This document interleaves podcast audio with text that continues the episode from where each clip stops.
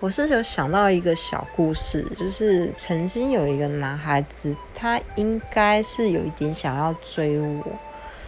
但他的行为我觉得非常的嗯微妙吧。就是举个例子好了，就是比方说我们曾经一起去看一个展览，然后他约我去看展，然后看完展览之后，他突然拿出一个小礼礼